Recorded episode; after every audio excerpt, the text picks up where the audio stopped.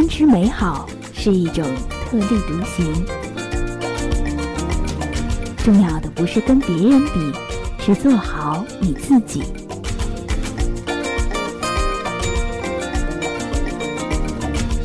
我是主播，我是正能量姑娘，做更好的自己，有我陪着你。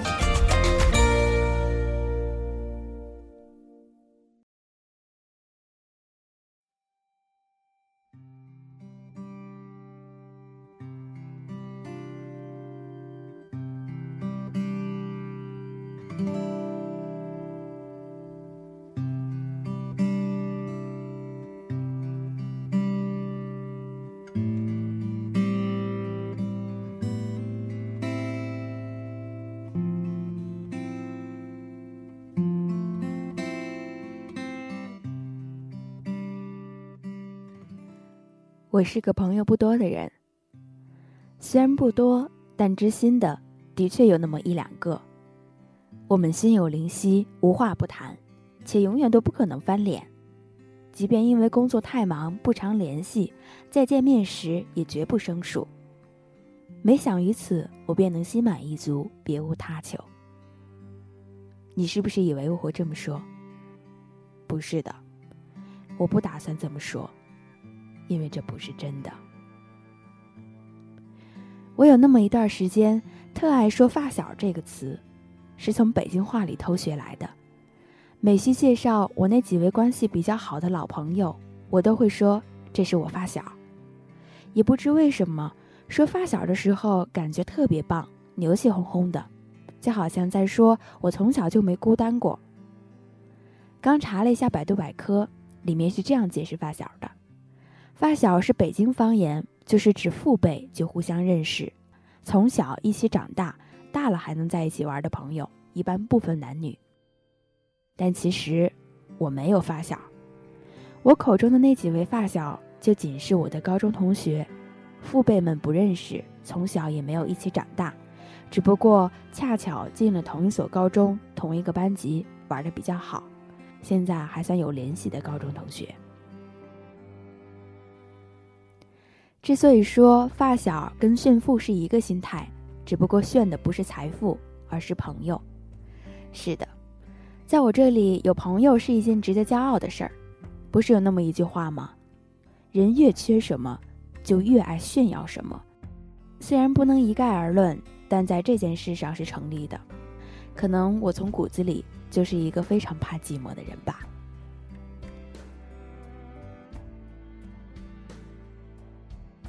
我到现在仍会对十几年前发生过的一件事心有余悸，事儿不大，但戳着了我的痛处。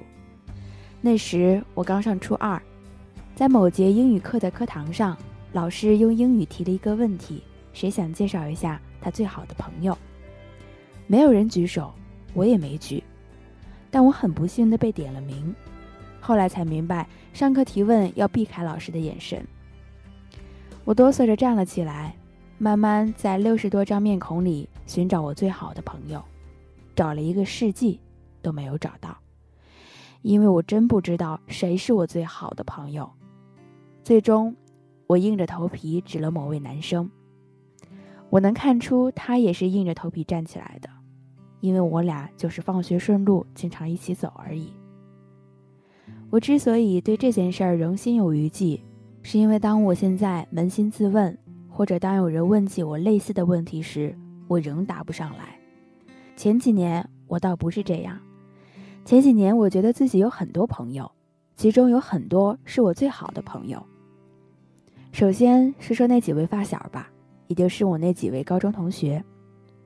我的发小一共有三个，其中两个现居老家，另一个在南方。我们的关系在多年前同去乌镇游玩时达到了峰值。乌镇的风景一般，但那是我最高兴的一次出游。我们还由此得出了一个睥睨天下的结论：旅游开不开心，不取决于风景，而是取决于身边的人。在乌镇的最后一夜，我们就着月色，兴冲冲地做了一个决定：之后的每一年，我们都要去一个地方旅行。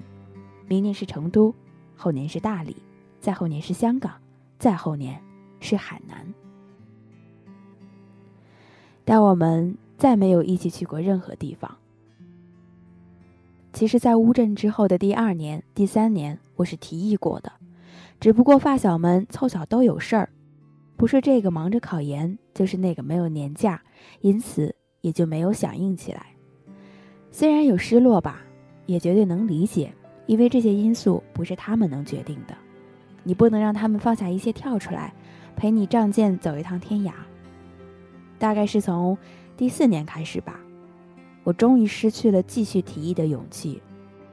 不是因为不期待，和他们一起出去玩，可能永远都是我这辈子最期待的事情之一，而是因为，嗨，说出来挺不好意思的，因为我在朋友圈里看到了他们各自的旅游照，和他们生活中出现的一些新朋友。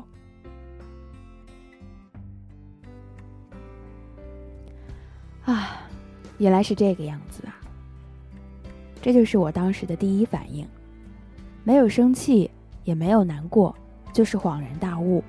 接着是一连串的自我责备：怎么会这么傻？这种事儿应该早点想到。我怎么就这么自恋，以为一些人就不可能被另一些人替代了呢？不过，就算不能一起旅行，也不算什么大事儿。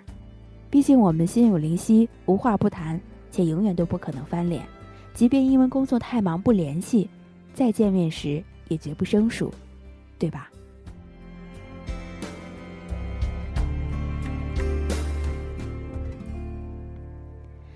去年过年回家，因为各种机缘巧合，我终于把这几个好久没见面的发小凑齐了，大家都很开心，也很兴奋，纷纷在群里讨论去哪里吃饭。终于，我们选了一家我们曾经都很喜欢的馆子，期待这场意义重大的相逢。但是那天真的是太难聊了，还不如跟客户开会好聊呢，简直像四个陌生人凑了一局，连酒都没法救场。除了生活中所关心的事儿、困扰我们的实际问题不一样之外，我们甚至连曾经引以为傲的充满默契的语法、节奏。笑点都不一样了，唯一肯撑场面的，只剩下我们硬着头皮翻来覆去的那点可怜巴巴的过去。原来不在一起生活是这么可怕的事儿啊！就是从那一刻开始，发小、死党、最好的朋友之类的美好词汇，我再不敢大言不惭的脱口而出了。可我真的想说呀。真的想搭着某人的肩膀，气宇轩昂，对周围人介绍说：“这人跟我有过过命的交情。”不过后来，我学到了一种新办法来满足我这份虚荣心，那就是在这类词汇之前加上一个时间定语，比如：“这是我上高中时最好的朋友，这是我大学时期的死党，这是我工作之后遇见的最能聊得来的人。”是不是挺无奈的？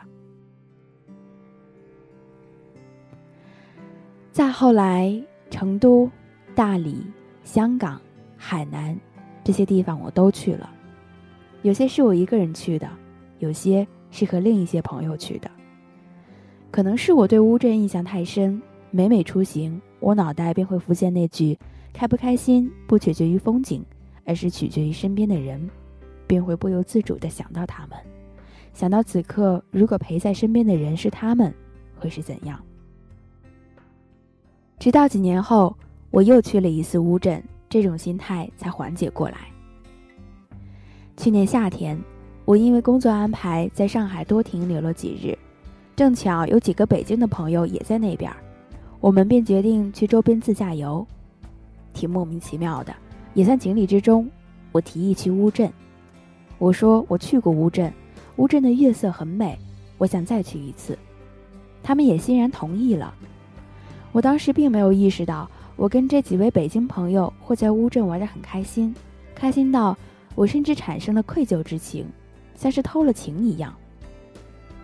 可能是为了承认错误，也可能是因为心有余温，我把沿途拍下的景色发到了那几位高中同学所在的群，其中有一位回复说：“怎么去乌镇都不叫我们，旁边配了个撇着嘴、有些委屈的小表情。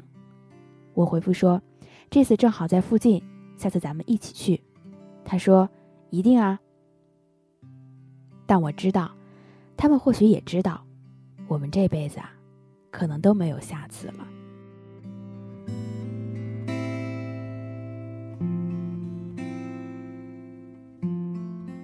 由此，我似乎不会对永远的友谊和最好的朋友耿耿于怀了。这当然不归功于乌镇的月色，还是归功于人，归功于我在我的生活里遇到了这些很好的新朋友。上学顺路，坐同桌，住同一间宿舍而认识的朋友，当然会日久生情，甚至情分不浅。而等到这份牵扯的由头消失，或是当那段岁月结束，这段情分十有八九也就跟着完结了，当然也有例外。这时由头就改叫缘分了。缘分是三生有幸的事儿，不可强求。而后来认识的朋友，多是因为三观相近、语法契合、兴趣爱好有交叉，彼此自主选择成为的朋友。两情相悦的，总是要好过境遇安排的吧。按照在朋友前添加定语的说法，我后来认识的朋友该被称作自我离开校园后在天南地北结识的，对黑暗惴惴不安，对光明信誓旦旦的，以爱好为工作，并且财力相当不至于窘迫的，能够随时喝酒胡闹到深夜，或者来一趟说走就走的旅行的，以生活本身为乐趣，以自我成长为成就的，让我欣慰有这样美好的人存在。世界就还算有救的一群人。我非常怕像失去老朋友那样，不知不觉又失去了他们。人与人之间的不知不觉，实在是件太可怕的事儿，相当于一场慢性的分道扬镳。虽然我深知，在尽头等待我们的，很有可能依旧是失去和离别。却还是会努力让大家在通往尽头的路途中走得再慢一些，努力让大家在平行甚至背道而驰的方向上相逢的再多一些，彼此影响，彼此进步，彼此慰藉，彼此理解。我相信很多人都应该跟我一样吧，虽然永远被“永远”这个词儿扇着耳光，但也永远对“永远”这个词儿趋之若鹜。也因此，对于那几个我不敢再称作发小的高中同学，我总感到惋惜。虽然我们连坐在一起吃饭都无话可聊，这辈子也可能没机会一起去旅行，但我可以肯定的是，我们绝不是不在乎对方了，绝不是。和那几个发小吃过那顿令人尴尬万分的晚饭之后。其中那位从南方赶回来的发小给我打了一个电话，我当时正走在回家的路上，天气依旧很冷，我心里却慌忙一热。发小对着电话喘着粗气，应该是酒劲儿还没过。我喂了好几声也没开口，突然，他问了我一句话，听声音像是带着哽咽。他问我：“我们怎么了？”听到这句话，我当时就不行了，一下子蹲了下来，在空无一人的大街上嚎啕大哭。我边哭边说：“我也不知道。”我当时是真不知道，可我现在知道了。我们绝对是彼此在乎着的，从我们再次相见的那一刻，脸上露出的笑容和眼里发出的光就能看得出来。这种一上来就想先来个拥抱解解念想的热诚，假不了的。只不过啊，我们不一样了，谁都没错，但就是不一样了。相对于风一吹就散了的散沙，我们更像是降落到别处的种子，各自扎根，扎根于不一样的土壤，各自生长，生长成不一样的模样。今后很有可能也会各自老去，消失于。不一样的地方，但有一些东西啊，是老去也抹不去的。我一直对《蓝色大门》里张世豪的一句台词念念不忘。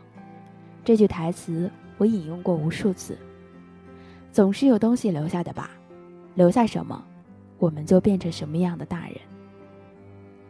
我想在这儿对我那几位发小们，对我现在所结识的朋友们，以及我在未来有幸结识的你们说一句：也许我们会相逢到老，也许我们会曲终人散，但无论怎样，我还是要谢谢你们。谢谢你们肯在我这里留下一部分岁月，也谢谢你们肯收下我的年华。我现在笑容这么开朗，一定是因为模仿了你当年的模样。